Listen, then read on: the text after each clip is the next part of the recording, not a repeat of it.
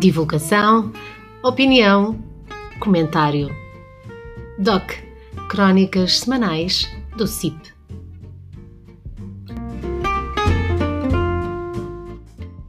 Espaço de opinião de Alzira Mendes.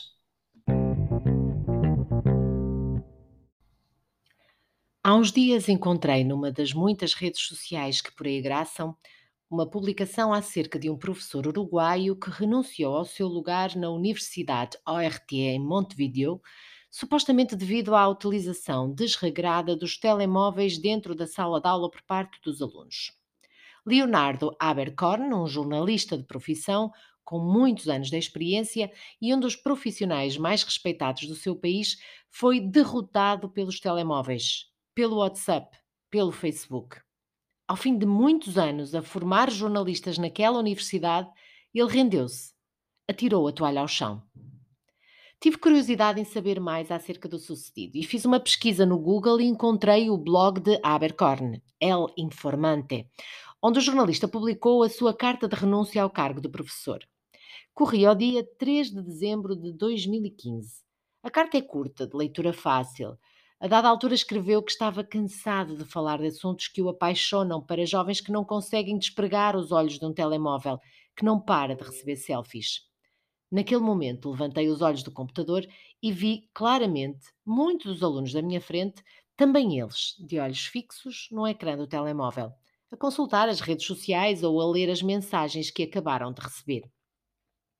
É inegável, Vivemos numa era digital, onde as novas tecnologias e as redes sociais desempenham um papel significativo nas nossas vidas. Na área da educação, essas ferramentas têm tido um impacto profundo na forma como os alunos aprendem e como interagem com o conhecimento. Não sou nenhum velho do restelo, reconheço que são muitas as vantagens das novas tecnologias e das redes sociais, nomeadamente o acesso rápido e fácil a uma vasta quantidade de informação ou a facilidade com que os jovens podem contactar com pessoas de diferentes partes do mundo, compartilhando ideias e perspectivas únicas. Também sei que as novas tecnologias oferecem ferramentas interativas e interessantes que podem tornar o processo de aprendizagem mais dinâmico, mais estimulante e que as redes sociais proporcionam uma oportunidade única de colaboração e de aprendizagem social. Ouvimos a toda a hora vários pseudo-especialistas afirmarem que o digital veio para ficar e que são muitos os seus benefícios. Eu compreendo tudo isso. Contudo, e apesar de compreender tudo isso, tenho receio que esta nova geração, a geração do digital, não esteja preparada para lidar com tudo o que tem à sua frente. São a geração com mais acesso à informação e, no entanto, são a geração mais desinformada de sempre. Estamos perante uma contradição muito perversa e muito preocupante.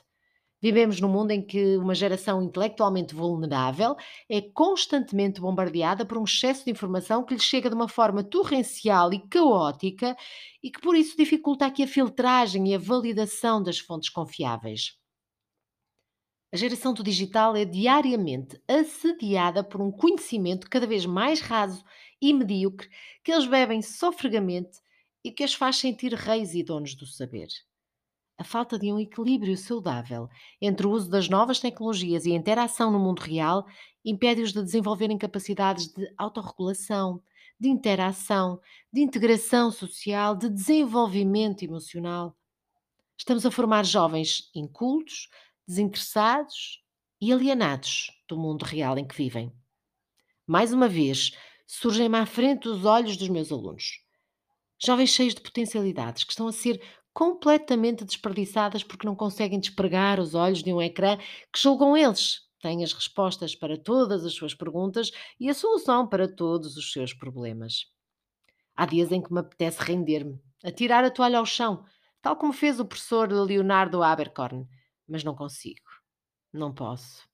Tenho que, juntamente com todos os professores que também se recusam a desistir, ajudar os meus alunos, jovens cheios de potencial, para que recuperem os valores perdidos e enfrentem os desafios associados a esta era digital.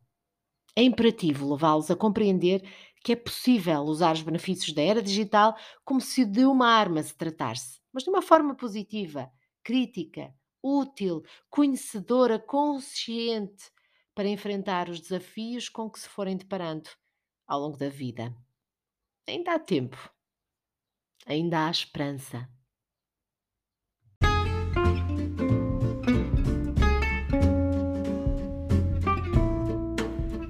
Divulgação, opinião, comentário.